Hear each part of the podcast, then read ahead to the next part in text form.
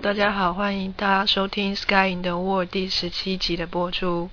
呃，各位听众朋友，如果耳尖的人应该听得出来，我今天的声音有一点沙哑。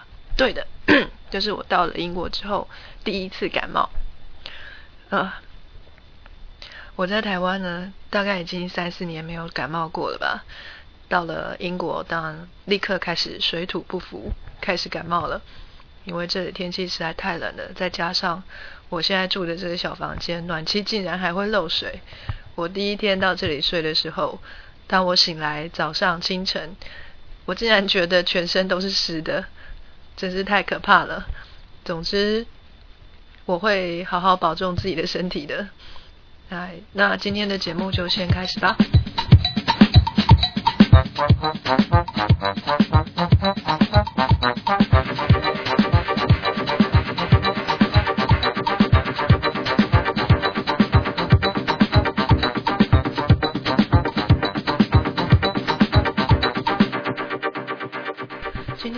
家分享的经验呢，是我在台湾办英国签证的一个经验。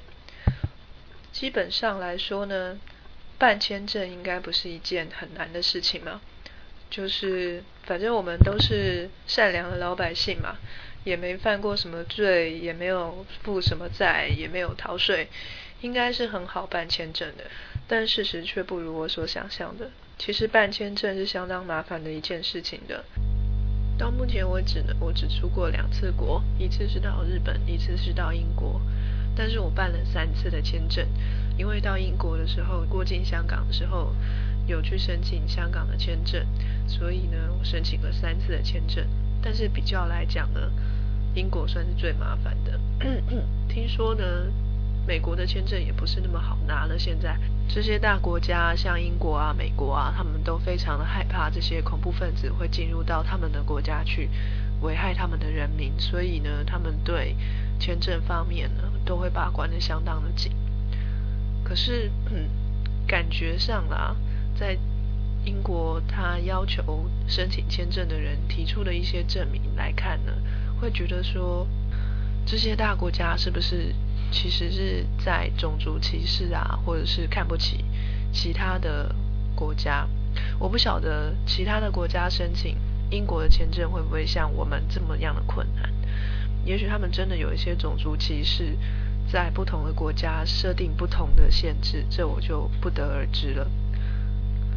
之前到日本的时候呢，其实是不用签证的。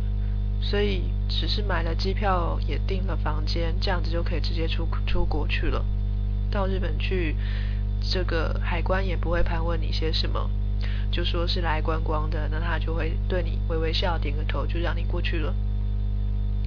那申请香港签证呢？我是在桃园机场用电子方式在线上申请香港签证的。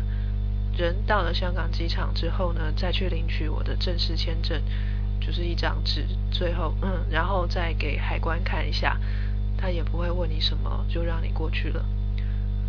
但是英国签证真的很麻烦，你可能要准备一两个礼拜的时间，才能够准备齐全所有的文件再去申请。第一件事情就是要上网去填写资料。这把这个 那个是英国签证方面，它特别设计了一个网络上的表单，它会依照你写的，对，它这它是一个表格的格式，你一样一样的填进去。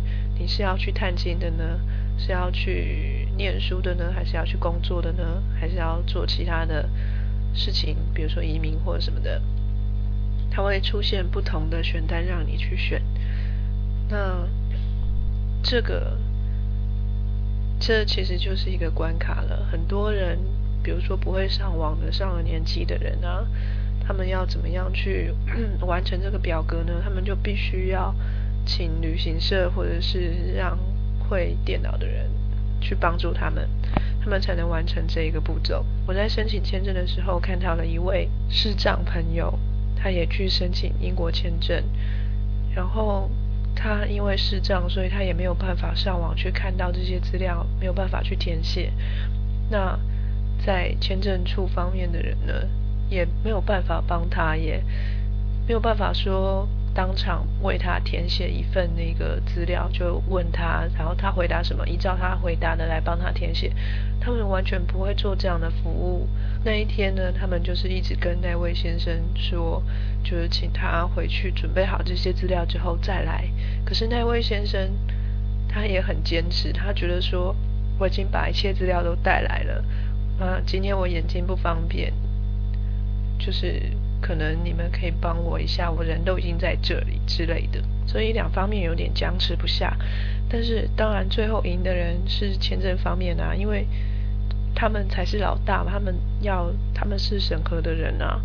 可是我觉得他们这样子真的太麻烦了。现在还是很多人不会使用电脑。那像老人家他们或者是一些残疾人士，像这位视障朋友，他们要怎么样去做申请签证的这第一个步骤就已经很难，就已经跨不过去了。这真是一个非常不好的制度。再来，最最重要的可能是财力证明。他们觉得你必须要有足够的金钱作为后盾，才不会说你是要到英国去，然后可能就不回来了，跳机然后去英国讨生活，然后让英国的治安啊、经济啊往下掉。是不是想太多了？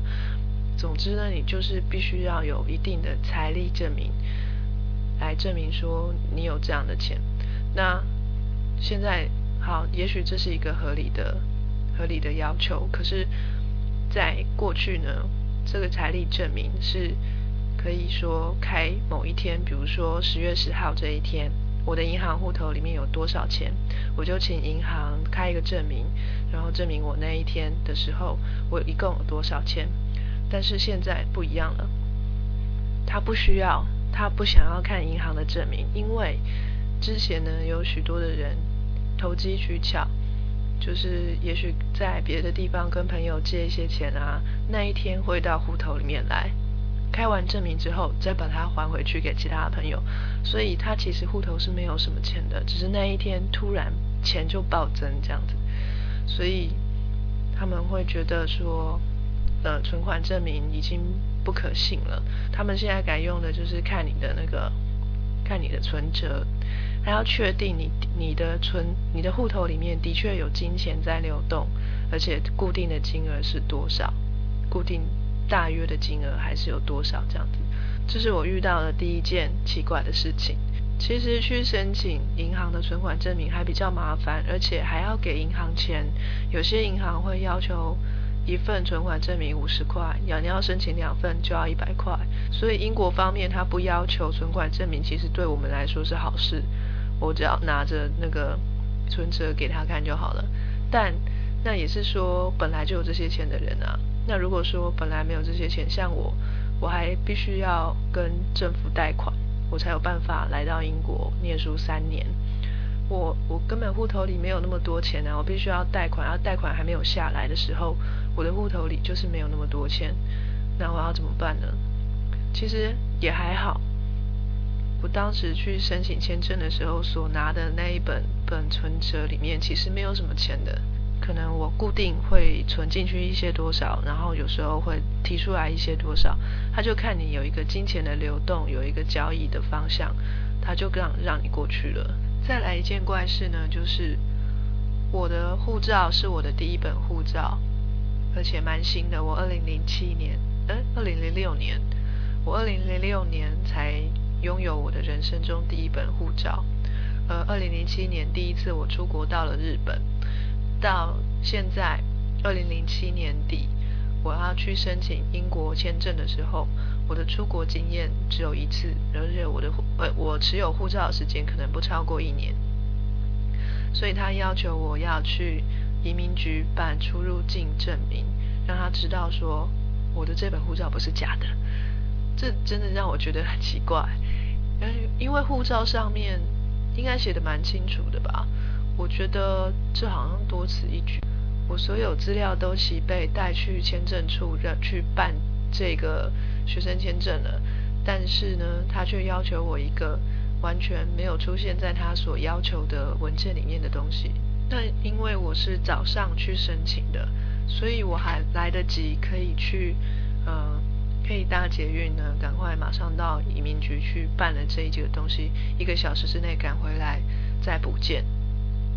要不然的话呢，如果说我拖延到他们快要截止收件的时间，那我就必须要待到隔天。那这个这个签证本来它送审的时间就是三天，所以你提出申请到你拿到必须要三天的时间。那中间它都有可能会通知你要补件。如果是住在比较远的或是比较偏远的地方的人们呢，可能还必须要在台北附近找房子，可能住住个一晚或是什么的，这造成很多的不方便吧？我觉得。另外呢，就是说，嗯，如果你是到英国来要去探访亲友的话，还必须要有英国这边亲友要写邀请函邀请你过来，或者是说你必须要提出工作证明，证明你在台湾有工作，而且你会回到台湾来，不会在英国就永远都不回来了。然后，或者是说你可以提出你的机票来回机票，表示说我一定会回来。这就是跟你索取一个承诺吧，我觉得这也蛮好笑的。总之，他们大国家呢就是这么的疑心病很重吧，总是怀疑每个人都是要去他们国家卡一点油，在他们国家生活就会觉得很开心吧。其实，在英国消费这么高，虽然赚的钱的确是比原本我们在台湾在我们原本的国家。要赚的多，可是花的也很凶啊！在这里工作其实并没有待遇特别好啊。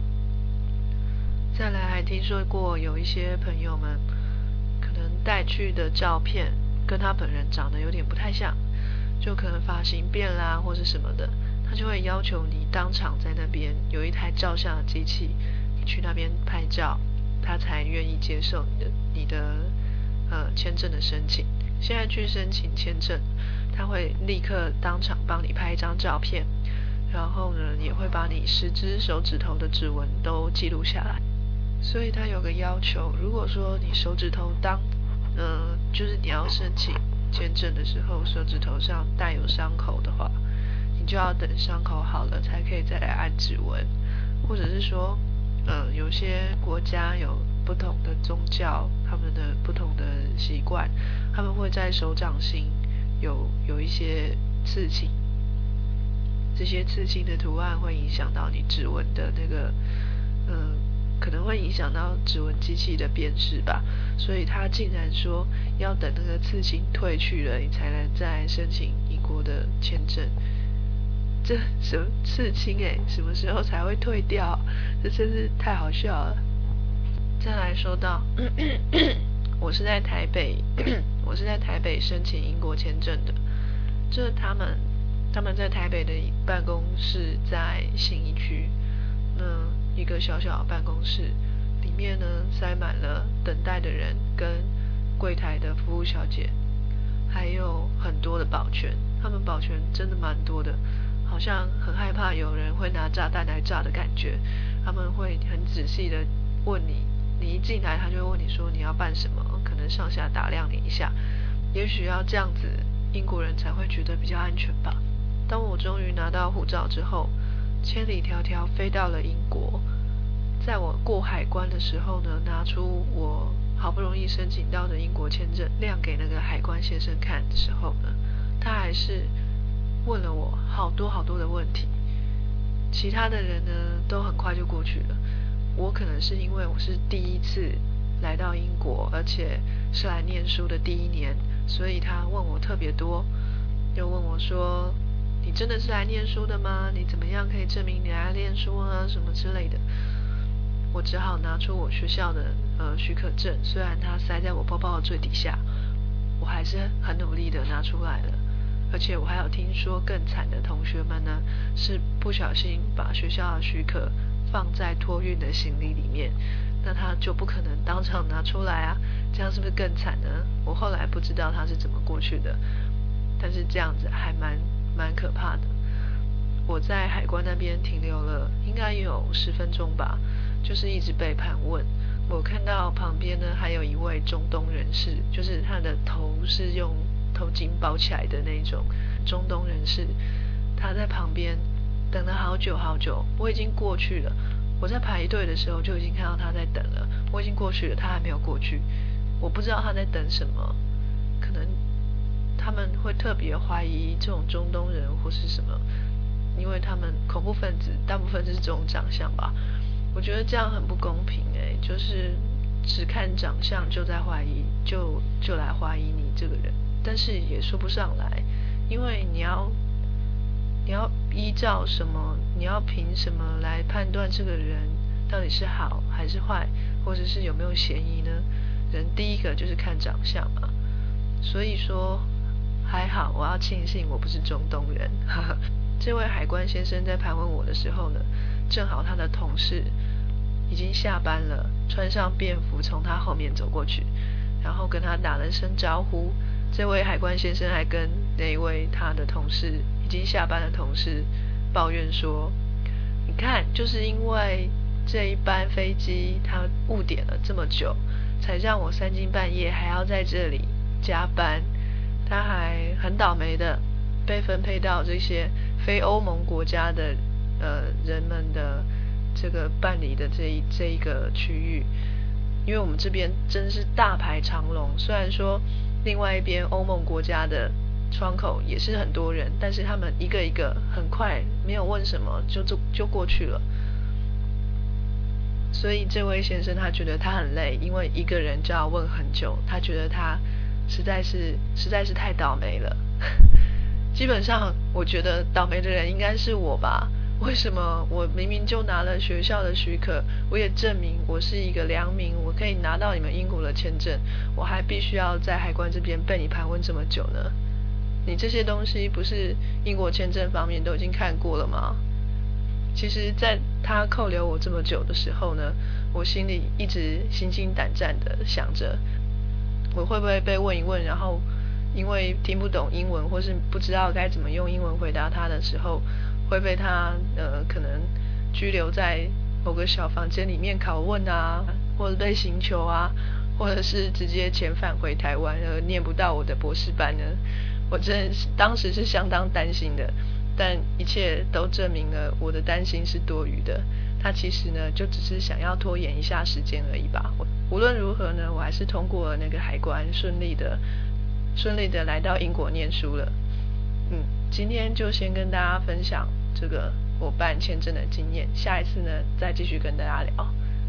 就这样吧，拜拜。